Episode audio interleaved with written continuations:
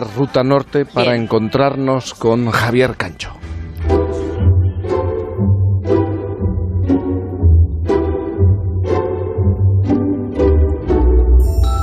Hola Jaime, la historia de hoy me ha encantado, ya verás, es algo muy bueno porque tiene que ver con la esperanza.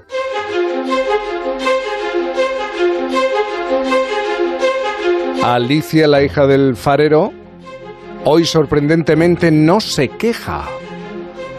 Habla de la esperanza. Bueno, ya sabéis que tenemos una estación de radio dentro de un faro que mira al Cantábrico. En Por fin no es lunes, Punta Norte. Punta Norte, como siempre, con Javier Cancho. Javier, buenos días. ¿Cómo estás, Jaime? Buenos días a todos. ¿Te has dado cuenta? Hoy no se queja ni de asignaturas, ni de profesores, ni de temas, ni de abuelos, ni de padres. Ni de mayores, ni, nada. ni de mayores. Esto empieza bien, ¿eh? Es algo que tiene que ver, dice, con la esperanza. ¿Qué es la esperanza? Claro, ella se lo pregunta y nos lo seguimos preguntando los mayores. Esa es una pregunta que en algún momento todos nos hemos planteado, incluso una y más veces. Y sobre esa cuestión, ya antes de Cristo, el poeta Ovidio dijo que la esperanza hace que tras un naufragio, los que tratan, esto es, es, maravilloso, los que tratan de sobrevivir agitan los brazos en medio de las aguas, aun cuando no vean tierra firme por ninguna parte. Eso es la esperanza, decía Ovidio. Lo que hoy vamos a contar, Jaime, después de esa buena descripción de la esperanza que hizo Ovidio y que tú has recordado, sí. es una historia de esperanza auténtica, no como la de los náufragos. Creo que podría decirse así, eh, esperanza auténtica, sin incurrir en grandilocuencias, porque uh -huh. lo que vamos a contar es una historia de esperanza verdadera y para empezar a, a, a, narrarla hay que acordarse de los que la hicieron posible. Uh -huh. Y ellos, Jaime, fueron una banda. Ya saben ustedes, hay bandas de narcotraficantes, bandas de atracadores, bandas de músicos, pero también hay bandas de científicos que se mueven en silencio, con sigilo, con audacia, con, perseverancia en cooperación. Y de los, de los integrantes de esa banda ha hablado el biólogo Son Carroll. Y Carroll le ha contado a la BBC que ellos vieron cosas que nadie antes había visto y pensaron cosas que nadie había pensado hasta entonces. Y lo que descubrieron, bueno, lo que descubrieron cambió la forma en la que miramos el mundo, la forma uh -huh. con la que percibimos la naturaleza.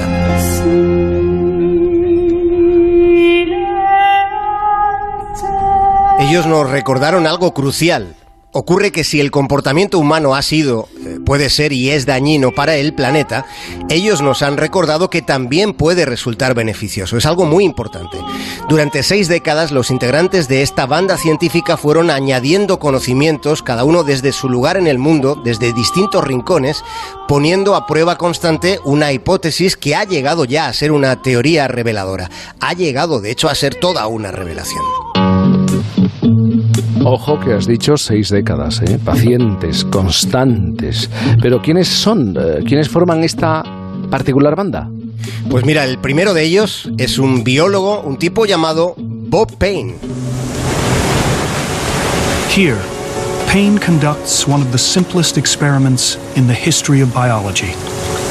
Los medios científicos más prestigiosos, como en este caso Nature, han reconocido el trabajo de Payne. Bob quiso ir más allá en lo que es el conocimiento de algo tan importante como, como la vida y su funcionamiento.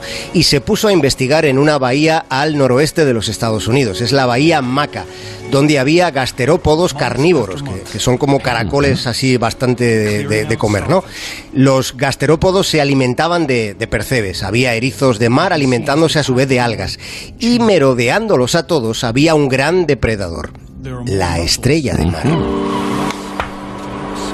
Seguro que habéis visto lo bien que nadan las estrellas de mar, ¿eh? lo elegantes que son en el agua, son muy elegantes, pero también son feroces, son unas glotonas contumaces las estrellas de mar que, que se papean percebes y mejillones con una fiereza escalofriante. Las estrellas de mar, Jaime, son algo así como los leones de las pozas, y Bob Payne quiso probar algo con ellas. Se hizo una pregunta a sí mismo y trató de obtener una respuesta. Así que sacó a todas las estrellas de una de las pozas que había en aquella bahía y durante meses estuvo observando qué pasaba. Y, y claro, ¿qué es lo que ocurrió? ¿Qué sucedió? Pues en, a, en aquella poza sin estrellas, los mejillones empezaron a multiplicarse mientras que otras especies iban desapareciendo. Así que al cabo de, unos años, porque su observación duró años, en aquella poza, básicamente, Jaime, ya solo había mejillones. Claro, uno de los aspectos eh, que me parece más fascinante del trabajo científico, antes lo decía yo, ¿eh? es la capacidad para la paciencia, la observación, la perseverancia, trazar, eh, por así decirlo, una hipótesis que los años pueden mostrar que estaba equivocada y confiar en ese reto todo el empeño y toda su dedicación. Pues sí, es una reflexión interesante porque ponen tanto en, juego con sus mm. indagaciones y, a veces es verdad que, que se equivocan. En cualquier caso, aunque a veces se equivoquen, los científicos son la clave de nuestra supervivencia, probablemente más ahora que en ningún otro momento de la historia. Pero en aquel momento en el que estamos recordando hoy, lo que Payne descubrió es que la diversidad de las pozas dependía directamente de las estrellas, de las estrellas de mar. El depredador, por así decirlo, era el eje de todo. De ese modo se dio cuenta de que en la naturaleza resulta que hay especies clave como lo es una, una dovela en un arco de medio punto. Sin la dovela, ¿verdad? Eh, el arco no se sostiene. Bueno, lo que, lo que Payne había descubierto era muy interesante, pero claro, todavía no constituía una regla de cómo funciona la vida, aunque pensó él, quizá podría llegar a serlo. Y para, para indagar, para seguir esa, esa pista, esa posibilidad, claro, fueron fundamentales los otros miembros de esa banda de la que me estás hablando. Sí, y el segundo personaje es un ecólogo llamado Gene Estes. My name is Jim Estes. I am a professor of ecology and evolutionary biology at the University of California at Santa Cruz. Estamos escuchando la presentación que de sí mismo hace en una conferencia el bueno de Jimmy. Jim vivía en Alaska, en una isla volcánica llamada Anchitka. Y cuando llegas a Anchitka, allí en Alaska, te recibe un cartel en el que se dice, no es el fin del mundo, pero desde aquí puedes verlo. Y allí Jin lo que hizo fue estudiar un bosque de algas, un bosque bajo el agua donde los depredadores son las nutrias. Lo que hizo Jin, Jaime, fue eh, recorrer otras islas donde no hubiese nutrias. ¿Y qué fue lo que encontró? Pues descubrió que donde no había nutrias, no había bosque de algas. Aquello era como una manifestación de erizos. Donde no había nutrias, había una manifestación de erizos. Las nutrias comen erizos mientras los erizos comen muchas algas. De modo que sin nutrias, pues los erizos se habían multiplicado sin control, comiéndose casi todas las algas. Es decir, sin los depredadores no había bosque submarino. Gene Estes Jaime dejó durante años Alaska y cuando se fue de, de la isla, eh, con vistas al fin del mundo, había una estimación de unas 8.000 nutrias. Cuando regresó cinco años después no quedaba casi ninguna. Es decir, aquello era un declive superior al 95%, era un, fenómeno llamativo. El rastreo científico de ese fenómeno reveló que el causante era la mano humana, ¿eh? que, curioso, era la caza industrial de ballenas en el Pacífico Norte.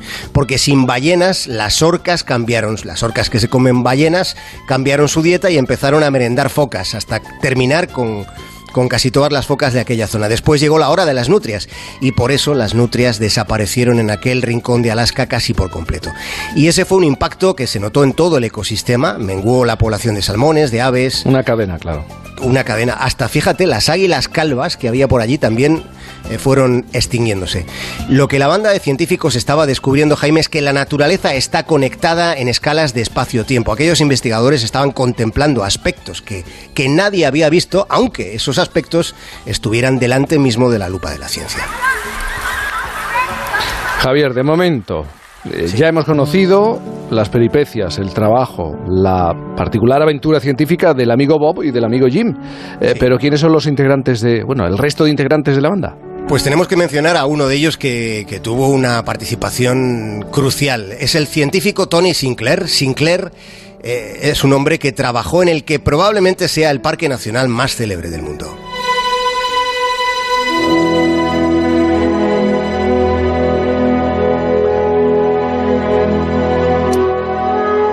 Esto que suena de la pista, ¿eh? Sí. El Serengeti. El Serengeti en Tanzania, el Serengeti que tuvo una etapa de muchísimo deterioro. Hubo una epidemia de peste bovina que diezmó bastante la población de Ñus. Y cuando se logró erradicar la enfermedad, bueno, todo cambió. Eh, Sinclair llegó a Tanzania cuando había un cuarto de millón de Ñus y ocho años más tarde la población ya llegaba al millón y medio. Sinclair se dio cuenta de que el Ñu era la especie clave en aquel entorno con tantos y tantos y tantos animales. Sinclair planteó como imprescindible imprescindible no frenar el crecimiento de aquellas poblaciones de ñus. Y llegó a, a recibir reproches de, de la comunidad científica que consideraban irresponsable permitir en un lugar tan en un enclave tan estratégico en el Serengeti permitir una superpoblación de ñus. Sin embargo, Sinclair interpretaba que ese incremento era una parte del proceso de recuperación. Por tanto, decía él, ¿por qué interferir? Hmm. Sinclair estaba convencido de que la población de ñus se iría estabilizando por sí misma. Y fue así como sucedió, Jaime. La naturaleza se estaba reparando por sí sola por sus propios medios. Los ñus eh, producían estiércol que fertilizaban los pastos y a partir de ahí empezó a haber menos incendios, aumentaron las zonas boscosas, los árboles proporcionaron más alimento a los elefantes, a las jirafas, a las aves, en fin, la cadena que tú decías antes. Ya, pero hay algo que yo no entiendo, Javier. Los eh, no son depredadores. Exacto, Jaime. Y, es muy, me parece hermoso, bonito que hayas reparado en un aspecto que es trascendente en toda esta historia, mm. porque tienes toda la razón con, con tu escucha activa. Los news son herbívoros. Así que, contrariamente a lo que Bob Payne había considerado, y por eso digo que Sinclair tuvo un aspecto mm. fundamental, una contribución fundamental, no siempre la especie clave es el depredador. La especie clave no era el depredador en el Serengeti, pero estaba claro que el ñu resultaba esencial. Con el equilibrio en la población de ñus había más árboles, como he dicho, más elefantes, más jirafas, más pajaritos, mariposas, escarabajos. Había más depredadores también porque había más carne comestible. Había más naturaleza. Y algo parecido ocurrió en otro lugar icónico al noreste de los Estados Unidos, el Parque Nacional de la Piedra Amarilla. Llamado Parque Nacional de Yellowstone y allí en el, en el parque de Yellowstone, donde el oso yogi, después de 70 años de casi desaparición de la población no de osos, sino de lobos, su presencia en el parque fue aumentando y con los lobos se recuperaron los álamos, los sauces, los castores, los osos, como el oso yogi, es decir, se recuperó la, la diversidad. Y todo esto que estamos contando también pasó en un sitio que está considerado como un emblema de recuperación de la naturaleza, que es el Parque Nacional de la Gorongosa, en, en, Mozambique, donde su vida silvestre quedó destrozada casi por completo por una de las guerras civiles más salvajes de África. Y cuando llegó la paz, Jaime, la naturaleza comenzó a obrar el milagro y, ojo, eh, también me estoy acordando ahora y no quiero olvidarlo, que, claro, igual que has hecho tú la matización de de los depredadores, no siempre las especies clave son animales voluminosos. En los arrozales, por ejemplo, la especie clave es la araña. Si queremos seguir comiendo arroz, debemos valorar mucho más a, los arácnidos, Jaime. Entiendo entonces, por tanto, que la esperanza verdadera, ahora lo, comprendo todo, ¿eh? la esperanza verdadera a la que te referías, y yo creo que Alicia lo intuía al principio de esta historia que nos has contado, claro, la esperanza está en la naturaleza, es la naturaleza. La esperanza está en la naturaleza, en cómo funciona y de la que debemos seguir aprendiendo. Las investigaciones científicas están en ese camino, pero no debemos olvidar que tenemos algo que aportar, tenemos que eh, implicarnos en, el combate contra el cambio climático. Así funciona en todas partes, es una regla de vida, una de las más importantes y una de las más emocionantes.